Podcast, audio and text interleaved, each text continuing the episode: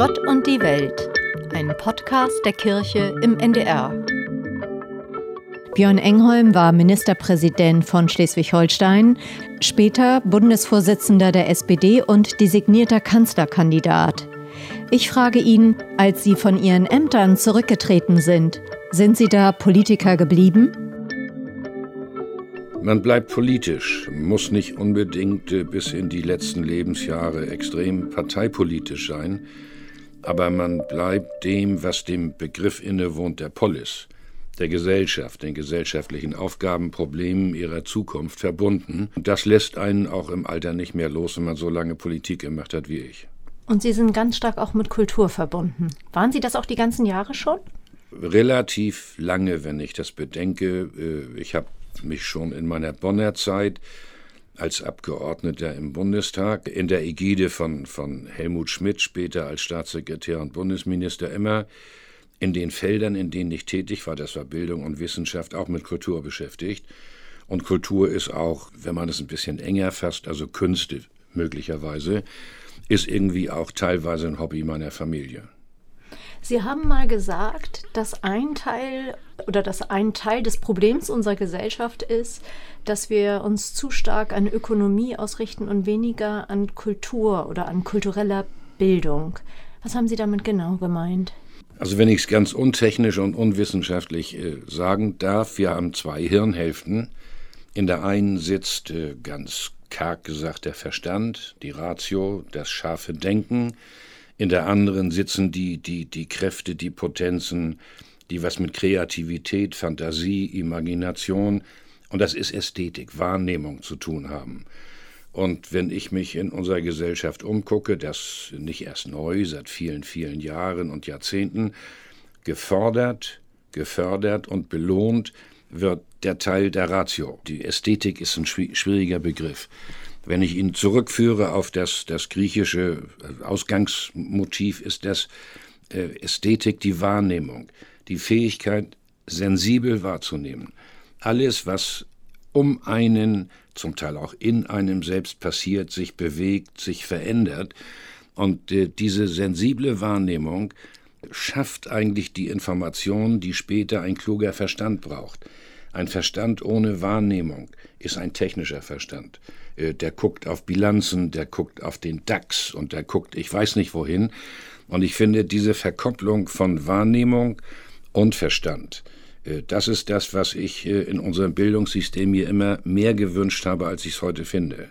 Ja, wenn man das jetzt verkürzt alleine auf Kunstunterricht, das ist damit jetzt nicht gemeint, so, sondern die, tatsächlich. Die, die Künste, ich, ich glaube schon, dass ja. Künstler, Musiker, schreibende Künstler, bildende, malende Künstler, aber auch im, im weiten Sinne Designer, die irgendwas Neues entwerfen, die müssen eine Wahrnehmung dafür haben, was Menschen erstens brauchen, auch welche Formen Menschen ansprechen, in welchen Formen man vielleicht kreativer ist als in anderen oder sich besser erholt. Und ich glaube, dass man diese Verkopplung braucht. Ich finde immer, wenn man heute einen Vorstandsvorsitzenden einer mittel- oder großen Firma aussucht, dann werde ich ihn als einer, der mit aussuchen darf, doch nicht fragen, wie seine Noten in Mathe waren, in Betriebswirtschaft oder Bankenlehre. Ich frage ihn dann, haben Sie sich mal sozial engagiert in Ihrer Jugend? Waren Sie in einem Schülerparlament, in einem Studentenparlament? Welches Buch haben Sie zuletzt gelesen? Welche Musik hören Sie? Haben Sie schon mal ein Bild an der Wand gehabt? Also ich möchte, dass Leute, die über andere etwas zu sagen haben, von oben herab, die an der Spitze einer Pyramide sitzen, dass die ästhetische, kulturelle Fähigkeiten besitzen, weil das schließt sie mehr auf menschlichen Bedürfnissen gegenüber und nicht nur der Ökonomie gegenüber. Also Sie meinen damit auch die gesamte Bandbreite an kulturellen Institutionen? Man kann es im weiten Sinne sagen, Kultur ist ein sehr schwabbliger Begriff. Äh, Kultur kann alles sein. Die ganze Summe der materiellen und immateriellen Erfindungen und Möglichkeiten der Menschen ich versuche das immer zu trennen. Es gibt eine Rationalkultur und es gibt eine Ästhetik, es gibt die ästhetische Seite der Kultur. Und die ästhetische, das sind die Künste im weiten Sinne. Äh, alle Künste. Und ich finde, wer sich mit diesen Künsten beschäftigt, erweitert seine Wahrnehmung, weil wenn er ein Buch liest, stellt er fest, dieser Kerl, der das Buch geschrieben hat oder ein Gedicht, verfügt über ein Sprach, eine Sprachbreite, da werde ich neidisch. Ich sehe, dass jemand Bilder malt, von mir aus über Natur, über Menschen oder ganz abstrakt, da sage ich immer, wie kann der auf die Idee kommen, sowas zu machen? Es regt mich an, es ärgert mich, dass ich das nicht kann. Es fordert mich heraus. Und ich glaube, dass diese kreativen Potenzen der Künste, auch der Musik natürlich, die die Seele erweitert, ich glaube, davon möglichst viel jungen Menschen näher zu bringen, möglichst früh, sie zu befähigen, selbst etwas Kreatives zu tun, äh, wäre eine wichtige Herausgabe, eine wichtige Aufgabe. Wird zum Teil ja gemacht, aber ich finde, gemessen an dem, was an rationalen Erziehungsinhalten vermittelt wird, kommen die ästhetischen viel zu kurz in der heutigen Zeit. Ich frage mal nach, ob ich Sie richtig verstanden habe, ja. weil ja die Frage war, was braucht unsere Gesellschaft jetzt?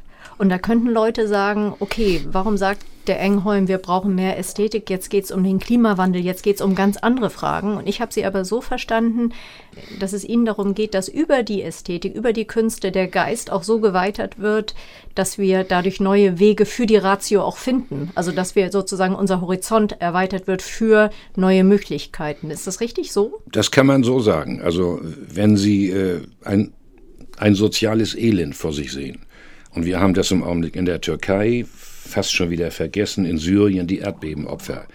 Dann können Sie sagen, ich erfasse das rational mit Zahlen und Daten. Wir haben 60.000 Tote, wir haben einen Gebäudeverlust von vielleicht fünfmal so viel Gebäude wie insgesamt in Lübeck stehen. Dann kann ich sagen, okay, das ist eine Rechenaufgabe, da müssen wir Geld beschaffen.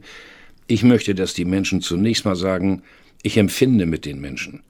Ich versetze mich in ihre Lage. Ich erinnere mich, wie es meinen Eltern im Krieg gegangen ist, wie es den Kriegsopfern gegangen ist, die von den Deutschen hervorgerufen worden sind. Ich möchte, dass, dass wir so ein, ein bisschen über die Wahrnehmung auch das Prinzip von Misericordia, von Barmherzigkeit, von Mitempfinden, von Mitleiden haben. Nicht nur die technische Frage, wie löse ich das Problem, wie berührt es mich innerlich. Und Klimawandel muss innerlich begriffen werden. Das ist keine technische Komponente allein. Und das gilt für viele andere Bereiche. Also ich glaube, da, wo die Ästhetik ausgeprägt ist, die Wahrnehmungsfähigkeit, die Empfindsamkeit, dort werden auch, wie ich glaube, weit, weitreichendere und klügere rationale Entscheidungen getroffen. Welche Rolle spielt dabei die Kirche? Also die, die Kirche spielt, wie ich glaube, in der, in der Gesamtgeschichte des europäischen Kontinents eine zentrale Rolle. Die Kirche hat sich nicht immer so verhalten, wie die Schrift es ihr vorgegeben hat. Sie hat gegen die Schrift gehandelt.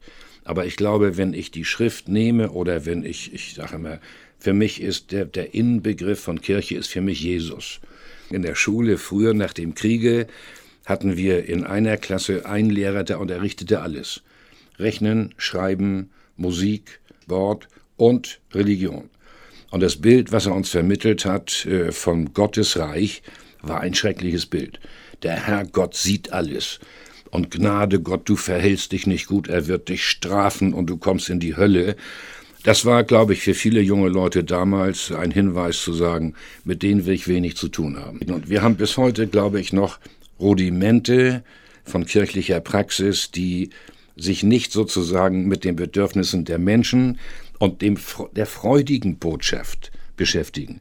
Eigentlich ist das, was wir von der Kirche, also von, vom Glauben lernen, eine freudige Botschaft. Ja, sagen Sie mal, oder was ist für Sie das Freudigste? Und, und für mich ist das, das Freudige daran, dass ich ziemlich gewiss bin, dass alle Grundwerte, die wir in uns tragen und die wir für richtig halten und die wir, wo immer es geht, pflegen und hochhalten, sie kommen alle aus christlichen Quellen.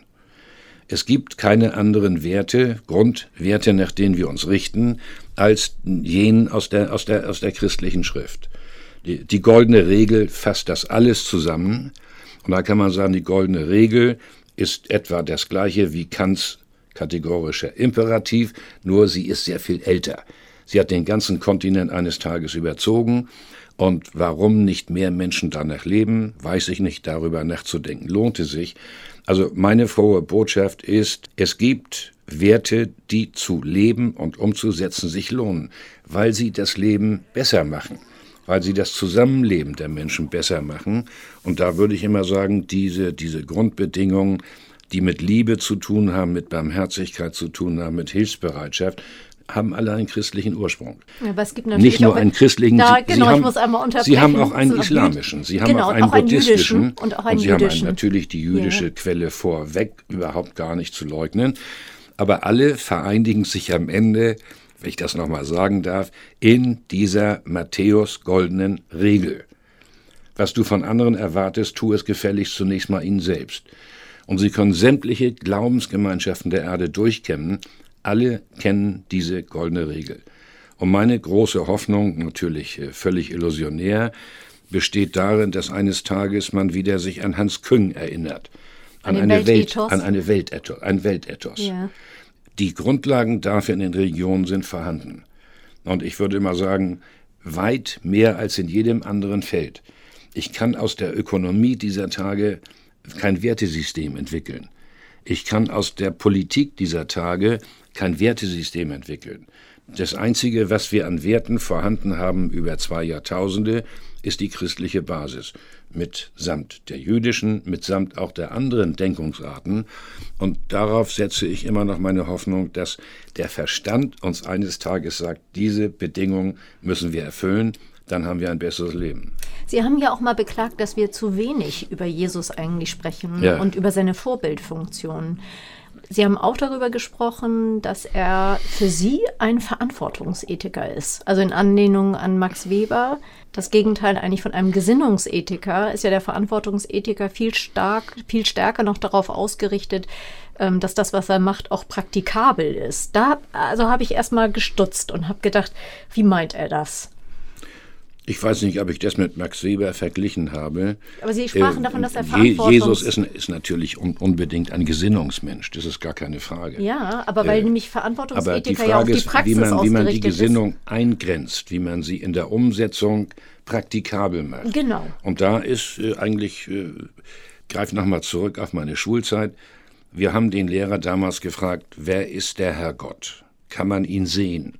Kann man ihm irgendwann mal die Hand geben und guten Tag sagen? Nein, um Gottes Willen. Die Frage ist, wer ist der Heilige Geist? Ganz schwer zu beantworten, schon in der damaligen Schulzeit, später auch. Das Einzige, was plastisch greifbar ist, äh, an dem nachvollziehbar ist, was christliche Werte sind, ist das Leben von Jesus. Wir wissen, das ist der Menschensohn. Der hat äh, nach all den Dingen, die wir gelernt haben, sein Leben ausgestaltet. Der hat geholfen, der ist Vorbild gewesen, der hat den Leuten den Weg gewiesen, unter die Arme gegriffen. Also alles, was wir mit Liebe und Barmherzigkeit und Nachbarlichkeit und Achtsamkeit umschreiben, hat er praktiziert in einer relativ kurzen Zeit. Und da würde ich immer sagen, wenn man nach Vorbildern sucht, dann kann man sagen, dies ist ein Vorbild, von dem wir wissen, dass es gelebt hat. Wie viel Mythen sich darum ranken, ist nicht mein Problem. Es war ein Mann mit ganz besonderen Begabungen, mit ganz besonderen Fähigkeiten, Eingebungen. Und ich finde, sich an sowas orientieren, kann nicht schaden. Sie haben mal gesagt, dass wenn Sie eine Firma beraten sollten, dann würden Sie dafür plädieren, dass man auch Räume der Stille braucht und Zeiten der Auszeit. Warum? Ganz einfach, weil ich habe mal einen Beruf gelernt, ich war mal Schriftsetzer, ich habe äh, als Zweitberuf dann Politik gemacht. Und man ist äh, in bestimmten Bereichen, also in der Politik zum Beispiel, eben nicht nur acht Stunden am Tag gefordert, sondern 10, 12, 14, je nachdem, welche Position man hat. Und ich habe festgestellt, dies sind alles äh, Bereiche, in denen die ganze Welt um einen herum permanent Rabauk macht. Äh, und das ist heutzutage viel schlimmer geworden als früher. Wir haben heute ständig ein Laptop, ein Handy dabei. Wir sind jederzeit erreichbar. Wenn ich unsere Jungen angucke, die Franzosen nennen diese jungen Burschen wie meine Enkel Petit Poussiers, äh, die kleinen Däumlinge, die mit einer unglaublichen Geschwindigkeit und zwar permanent über Stunden und Stunden kommunizieren. Und ich glaube, dass dies auf Dauer einen Menschen auslaugt. Man braucht äh, Phasen, in denen man sagt, eigentlich tue ich jetzt nichts. Äh, ich habe meinen Enkel nicht beibringen können, dass zum Beispiel sich an einem frühen Morgen an den Strand legen und vier Stunden nichts weiter tun, als in den Himmel gucken. Die wunderbarste Erholung ist. Man findet zu sich selbst zurück. Man findet plötzlich da tief im Innern eine Idee und sagt, wollte ich schon lange mal Folgendes tun. Und, äh, oder ich will gar nichts tun, ganz schlichtweg. Und ich glaube, dass diese Phasen in einer, in einer Gesellschaft, die sehr busy ist, die heute durch weltweite Abhängigkeiten immer mehr gefordert wird, ökonomische Leistung zu bringen. Ich glaube, dass man Phasen braucht, wo der Mensch sich auch am Alltag in sich, auf sich selbst besinnt, sich hinterfragt, ist das alles nützlich, was ich hier tue? Kann ich andere Dinge tun? Also ich finde, diese Phasen der Stille sind extrem bedeutsam für das sich selbst finden. Würden Sie von Meditation da sprechen? Äh, es hat meditative, wobei ich nicht möchte, dass das in Bereiche vorgeht, die, äh, wie nennt man das, esoterisch sind. Also ich glaube, schlichte Meditation, das Besinnen. Das ist ganz biblisch. Also Jesus das hat sich biblisch. auch zurückgezogen. Genau, genau. So, so ja. meinte ich das. Und dies ist in Zeiten der, der Lautheit und der ständigen Klingelei und der ständigen Erreichbarkeit. Und es ist ja wirklich äh, unglaublich, wenn man sieht, die Mediennutzungsdauer von Menschen heute. Sechs Stunden, sieben Stunden, acht Stunden pro Tag. Und ich sage mal, geht mal in einen Wald, wo außer gelegentlichem Vogelgezwitscher nichts zu hören ist. Haltet euch da drei Stunden auf und ihr werdet feststellen, wie verdorben ihr seid. Es kommt euch unnatürlich vor. Und ich möchte, dass die Leute wieder lernen, mit solchen äh, Momenten der Stille, die kostbar sind, sorgsam umzugehen, ein, vielleicht einen neuen Gedanken finden oder ganz Abstand nehmen von allem. Es ist so schwer zu beschreiben. Man muss das physisch, psychisch erleben. Würden Sie auch von Gebet sprechen, da an dieser Stelle? Ich nehme an, dass viele Menschen bei solcher Gelegenheit auch äh, ein stilles Gebet, manchmal, wenn sie jemand haben, dem es nicht gut geht, ein Stoßgebet wegsenden. Das sind die Phasen, wo eine Mischung von Stille und Glaube sich begegnen. Ich habe neulich, was ich, einen Philosophen gehört, der wurde von so einem Skeptiker gefragt, wieso soll man heute noch glauben? Und der hat gesagt, wissen Sie, es ist schrecklich, sich vorzustellen, dass ein Mensch an nichts glaubt. Ich will das gar nicht beschreiben, was Glaube ist, aber an etwas glauben ist hundertmal bedeutsamer als an nichts glauben. Schönste Umschreibung des Weges zum Christentum oder zum, zum Judentum oder zu anderen Religionen. Ja. Herzlichen Dank. Ja.